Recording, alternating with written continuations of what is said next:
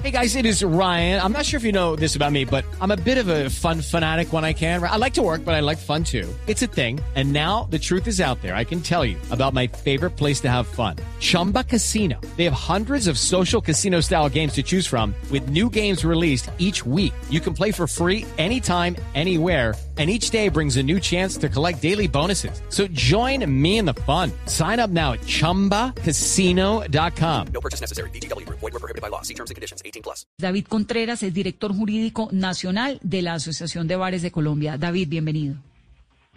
Vanessa y Carolina, muy buenas noches para ustedes y un cordial saludo para todos sus oyentes también. Bueno, ¿cómo va la apertura de los bares? ¿Qué es lo que han hablado con el gobierno? ¿Qué es lo que se ha propuesto? Bueno, pues no tan rápida como nosotros quisiéramos, pero entendemos que también la velocidad depende de esa curva que tanto nos hablan, del contagio, de que tanto logre, logre mitigarse en los territorios y los análisis que salgan de las diferentes pruebas piloto que ya se vienen ejecutando. Lo que hemos hablado con ellos es un trabajo muy fuerte que hemos hecho por parte de Asobares, eh, de la mano con el Ministerio del Interior, de la mano del Ministerio de Industria, Comercio y Turismo, de la mano, de la mano del Ministerio de Salud, eh, que agradecemos esa receptividad más para con nuestras propuestas. Les formulamos nuestro plan de apertura gradual que esperamos eh, con las observaciones que ellos tengan, que esas carteras tengan, se recojan y se produzca lo que va a ser el protocolo para los bares también. Y creemos nosotros que en el mes de septiembre se puede estar produciendo esos actos administrativos donde se van a fijar esas condiciones en esos protocolos. Por ahora, la circular que hoy, hoy expide estas tres carteras nos da una luz eh, eh, aunque es fundamentada en un decreto que va a tener vigencia hasta el último día de agosto, creemos que esa resolución empalmada con un nuevo decreto nos permite a nosotros pensar que en algunos territorios es posible aperturar de manera segura los establecimientos que representamos.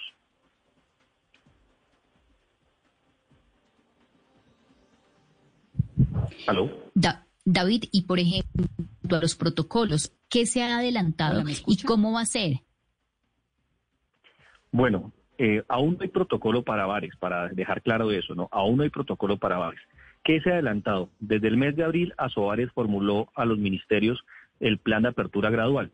En ese plan de apertura gradual contemplamos un sinnúmero de acciones que buscan mitigar eh, que la gente pueda contagiarse en los establecimientos de comercio. Usted va a encontrar que en los bares ahora en adelante tendrán diferentes tipos de, de actividades o acciones mejor que buscan mitigar ese contagio. Por ejemplo, a la entrada a un bar usted va a encontrar un anfitrión que le va a desinfectar su calzado, sus manos, le va a indicar dónde está un momento para que para que le expliquemos a la gente, no es que los bares de todo Colombia se van a abrir, digamos, no es que mañana los bares y las los restaurantes y las discotecas del viernes, pues mañana en la noche todo el mundo puede ir de parranda, no hay unas decisiones que tienen que tomar primero los mandatarios locales de cada municipio o de cada región, ¿verdad? Lo solicitan al gobierno a través del Ministerio del Interior y el Ministerio del Interior analiza cómo es la curva de contagios, si la situación está funcionando relativamente en calma o no en ese municipio o en ese lugar y entonces autoriza a los pilotos. Más o menos es así, ¿no? Lo explicó usted de la mejor manera. No es que en la próxima semana vayamos a tener todos los bares aperturados y tampoco es lo que Asobares está solicitando. Nunca. Lejos de eso, lo que proponemos es un estudio riguroso de las pruebas piloto, una gradualidad para que primero se implementen las pruebas piloto con restaurantes y gastrobares, un tiempo prudencial para evaluar resultados y que entren los bares, otro tiempo prudencial para que puedan entrar ya las discotecas ese tiempo pues dependerá también de lo que acceda el Ministerio, del Gobierno Nacional, las alcaldías, como usted lo, ha señalado en sus territorios, también evaluar, que eleven esas peticiones, que hagan un filtro, otras revisiones y que miren si es pues posible entrar a aperturar gradualmente los establecimientos tipo bares, eh, gastrobares y discotecas. Ahora, ¿cuál es la diferencia entre un bar y un gastrobar? Bueno, punto determinante. Y nosotros celebramos que el gobierno nacional y diferentes gobiernos distritales, municipales, han adoptado ese término. ¿Cuál es la diferencia entonces? El gastrobar es aquel restaurante en donde usted acompaña esa comida de un licor, por ejemplo, de un vino, ¿sí? De una cerveza y que la consume a la par, pero que una vez usted culmina la, la comida, puede extenderse con otra copa más. Y ahí y hay un desplazamiento o un retiro de la gente del establecimiento no es la actividad principal la venta de licor, sino la venta de comida en el gastrobar. El bar tiene, digamos, una, característica inversa. La actividad principal es la venta de licor, más no la de comida. entonces usted va principalmente a demorarse para consumir licor, más no para comer. Ese es el bar, ese es el bar. Por eso consideramos nosotros que restaurante y gastrobar va en una primera fase y el bar va en una segunda fase. Listo. No sé si me hago entender. Sí, no, no, no. Restaurante es restaurante, pues lo de siempre. Gastrobar es donde usted va, tapea, ¿no? Se come unas tapitas, unas cositas pequeñas, puede comer y se toma un par de vinos, que se parece mucho al restaurante. Un poco más, incluso un poco más de la tapita, puede ir más allá. Pues es como entonces un mínimo, un restaurante más pequeño. Lucky Land Casino asking people what's the weirdest place you've gotten lucky. Lucky? In line at the deli, I guess. Aha, in my dentist's office. More than once, actually. Do I have to say? Yes, you do. In the car before my kids' PTA meeting. Really? Yes. Excuse me, what's the weirdest place you've gotten lucky? I never win and tell. Well, there you have it. You can get lucky anywhere playing at LuckyLandSlots.com. Play for free right now. Are you feeling lucky? No purchase necessary. Void where prohibited by law. 18 plus. Terms and conditions apply. See website for details. Sí, un restaurante más pequeño en donde hay, digamos, un acompañamiento más pleno del, del licor. Una, pues, permítame el ejemplo, una pasta con una copa de vino. Ok, y el bar pues es el de siempre. sí, una vez usted culmina, exacto, una vez usted culmina la pasta, puede extenderse con otra copa de vino y ya. el bar pero, ya es un poco más no social. No se parranda, ¿no? ¿no? No es que tenga la barra con el montón de gente eh, no y, el vecino, parranda, y, el vecino, del lado hablándole y el martini como James Bond, no, eso no pasa en el gastrobar, sino en la mesa uno sentadito más juicioso. Sobre todo porque no está James Bond, pero, sí no crea, James Bond está en cualquier esquina, no lo menosprecie, David. Ahora, los restaurantes, dentro del plan que ustedes están viendo, ¿arrancan en dónde, cuándo? Bueno, los restaurantes ya vienen aperturándose en algunos lugares. Como usted lo señaló, algunos alcaldes han solicitado al gobierno nacional, al Ministerio del Interior, que les dé ese aval para que permitan la apertura de los restaurantes. En Barranquilla, en Cali hay algunos, ¿no? En Cali, en Manizales, hay algunos establecimientos tipo restaurante que ya se han aperturado y celebramos además que se haya permitido desde ya que se acompañe con, eh, con, algo de licor. Ese, ese gastrobar ya en algunos sitios ha entrado, afortunadamente. Esperamos que las revisiones que se hagan de esas pruebas piloto sean positivas para que se pueda avanzar al bar, que ya es un poco más la venta de licor. Pero en efecto ya se ha comenzado en algunos lugares. Y esperamos que con esta luz verde que se viene dando, pues en otros lugares donde los niveles de contagio lo permitan, pues también se vaya comenzando a adaptar o a emular lo que se viene haciendo bien en otros municipios o ciudades del país. Entonces el piloto, ahorita vamos a ahondar un poco más eh, con el gremio de restaurantes en el tema de los restaurantes, pero entonces la logística es restaurante, gastrobar, bar, discoteca. En lo que tiene que ver, por ejemplo, con los bares, ¿cómo lo manejarían? Es que lo del bar sí es muy complejo porque uno ¿Cómo maneja uno distancia social en una barra, por ejemplo?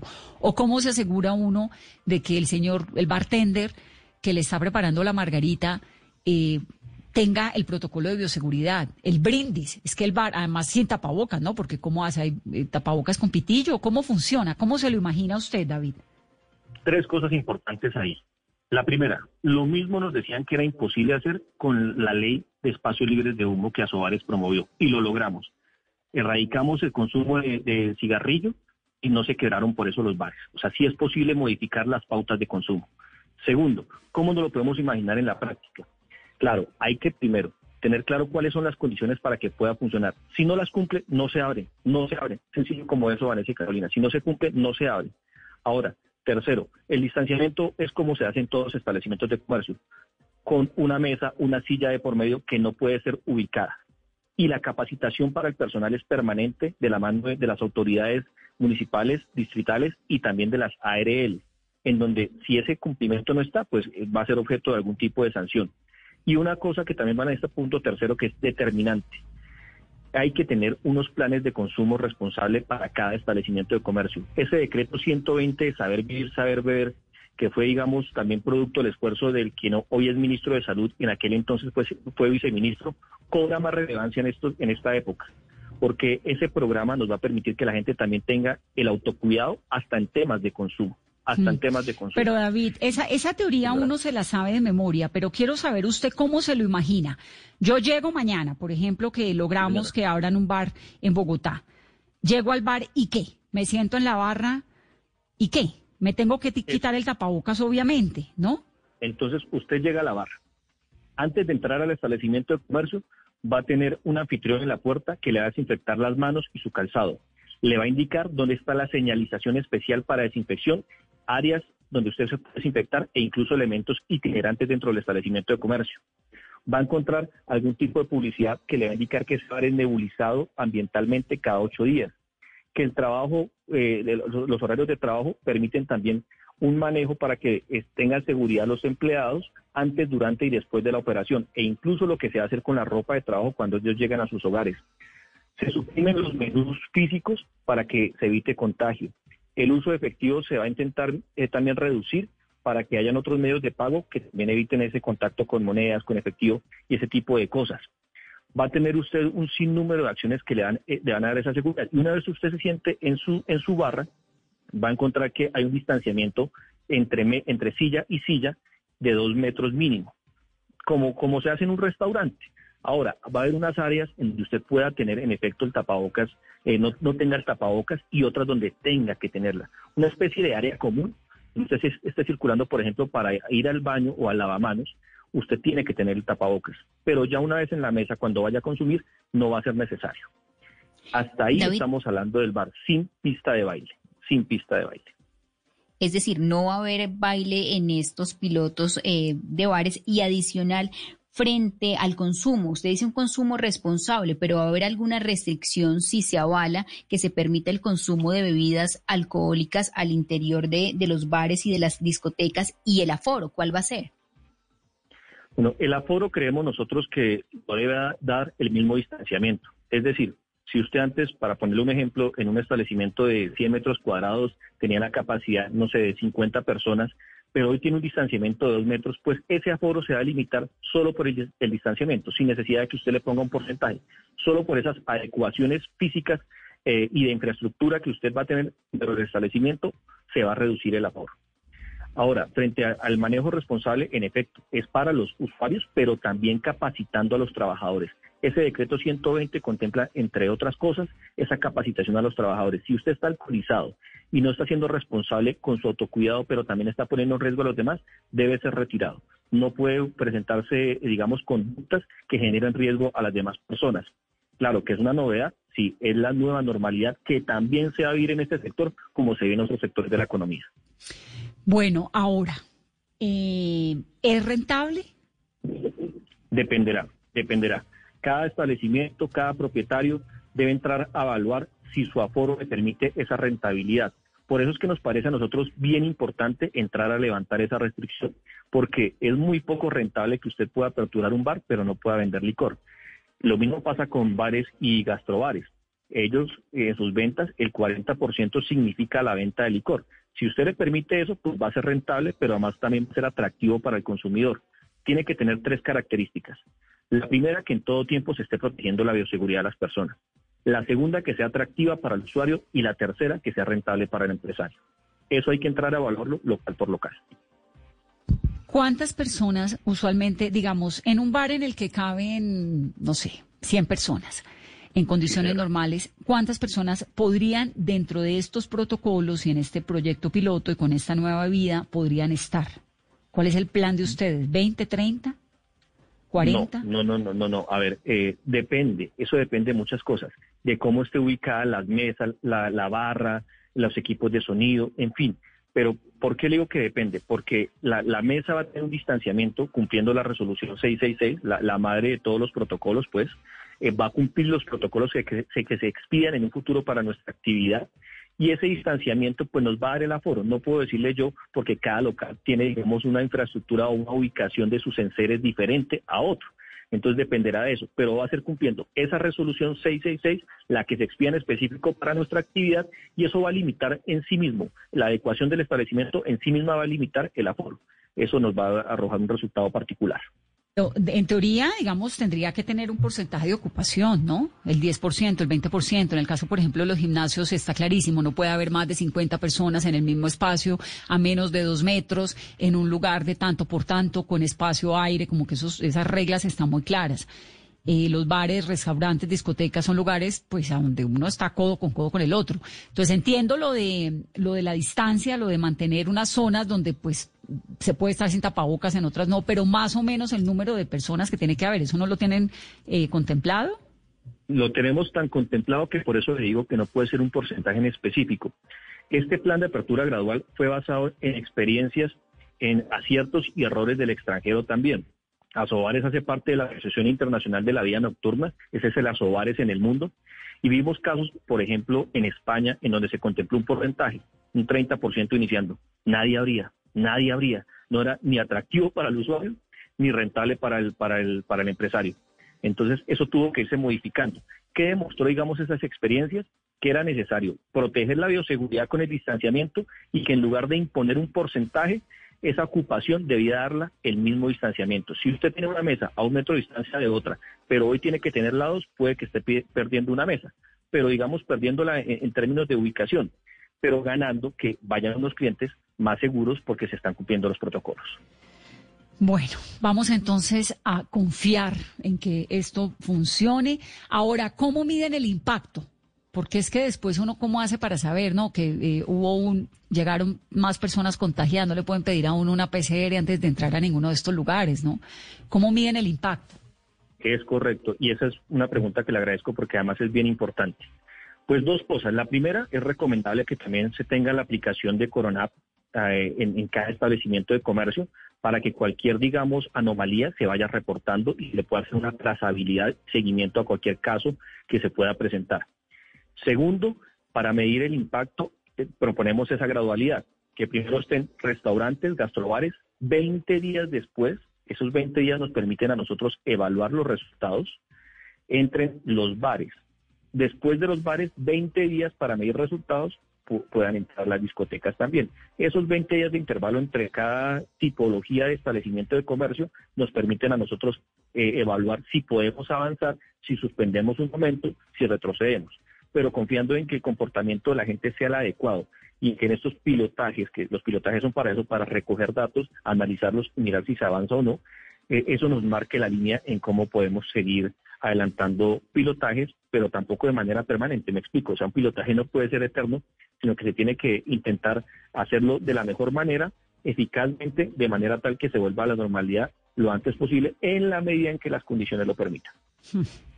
¿Cómo les ha ido en otros países? Uno ve esos griegos de parranda, los franceses pues ya más o menos se volvieron a guardar, los españoles por zona, los italianos también por lugares. ¿Cómo le ha ido al resto del mundo en la apertura de los bares y, los espacios públicos de diversión?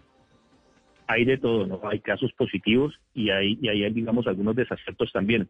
Creemos que no solo se debe por la apertura de la economía nuestra como tal, sino que también juegan otros factores en qué momento se cerraron aeropuertos, si de pronto el encerramiento, el confinamiento se hizo a un buen tiempo o un tiempo muy prolongado. Juegan otros factores, pero en algunos lugares que, y por eso estamos haciendo esas comparaciones de aciertos y desaciertos, eh, intentando recoger esas experiencias, eh, miramos cuál es entonces lo que tenemos que adaptar a las particularidades de Colombia para que intentemos sacar los mejores pilotajes, las mejores reaperturas graduales que le brinden la mejor seguridad a usuarios y trabajadores.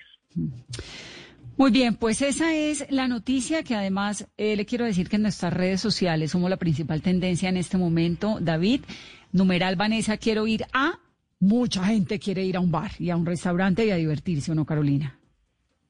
Sí, mucha gente queriendo salir con sus amigos, ir de fiesta y también nos escribe Vanessa, Gina Bernal, Vanessa, quiero ir a compartir las fiestas eh, no solamente con mis amigos, sino con mi familia, abrazarnos y gozarnos hasta el amanecer. María Belén, Mari Vanessa, quiero ir a la casa de mi novio que es médico y que él no tenga que seguir cumpliendo con esos turnos dobles por el coronavirus. Carolina, su última pregunta para David. David, ustedes han tenido que cerrar pues sus bares, sus discotecas y ya llevan más de 150 días cerrados. El impacto económico en el país, ¿cuántos bares y discotecas han tenido que cerrar? Bueno, en Colombia nosotros somos alrededor de 50 mil bares, 50 mil establecimientos de comercio, de los cuales generan sus ingresos más de 500 mil familias de manera directa, sin contar los proveedores, otras, otras personas que hacen parte de esta cadena económica es, un, es una pérdida bien significativa. Hoy completamos 159 días sin poder operar y pues eso es una crisis bastante aguda. Entonces, también en eso, la importancia de que los establecimientos se recuperen, los empresarios también, y podamos, aquellos que sobrevivan, porque esto, esto también es importante decirlo, muchos no van a llegar a la orilla, muchos ya se quedaron lamentablemente, pero aquellos pocos que logren hacerlo puedan mantener sus equipos de trabajo y ojalá aquellos que se quedaron contemplen la posibilidad de reabrir sus puertas en un futuro para restablecer también esos puestos, esos puestos de trabajo y seguir apostándole y aportando a la riqueza nacional. Tenemos un estimado de bares y de establecimientos de diversión nocturno que se hayan tenido que cerrar, de persona, de número de personas que han quedado sin empleo o que tienen sus trabajos en riesgo. ¿Ese número lo tenemos? Sí, pues es que cuando usted tiene la operación a cero, en el caso de los bares, la caja en cero y los 50 mil establecimientos están frenados, pues las 500 mil personas llevan los mismos 159 días sin poder trabajar. Y de esos, en, el último observatorio, la cifra, si mal no recuerdo, estaba sobre más del 20% de establecimientos que habían cerrado sus puertas, eh, más del 40% que no habían podido llegar a, concertaciones con los dueños de los locales y también se encontraban a puertas de cerrar sus establecimientos de comercio. O sea, es bien preocupante la situación hoy de los bares, más, y más porque están, eh, pues, estamos de últimas en la cola de, los temas económicos de la pandemia, ¿no? Mm. Sí, claro, por supuesto. Esto es una situación en la que no hay una sola persona que no haya sentido el impacto económico de alguna manera. Pues David, gracias. Ojalá se puedan abrir y ojalá funcione. Todos queremos ir a un bar, pronto a encontrarnos a James Bond. Además. bueno, Vanessa y Carolina, a ustedes muchísimas gracias por el espacio, a sus seguidores por escucharnos. Tenga la plena certeza que vamos a regresar, eh, ojalá muy prontamente y de la manera más segura posible para usuarios y trabajadores. Sí, señor. David Contreras es el director jurídico nacional de la Asociación de Bares de Colombia. Hello, it is Ryan, and we could all use an extra bright spot in our day, couldn't we? Just to make up for things like sitting in traffic, doing the dishes, counting your steps, you know, all the mundane stuff. That is why I'm such a big fan of Chumba Casino. Chumba Casino has all your favorite social casino style games that you can play for free anytime, anywhere with daily bonuses. That should brighten your day a little. Actually, a lot. So sign up now at chumbacasino.com. That's chumbacasino.com. No purchase necessary. BGW. Void were prohibited by law. See terms and conditions 18 plus.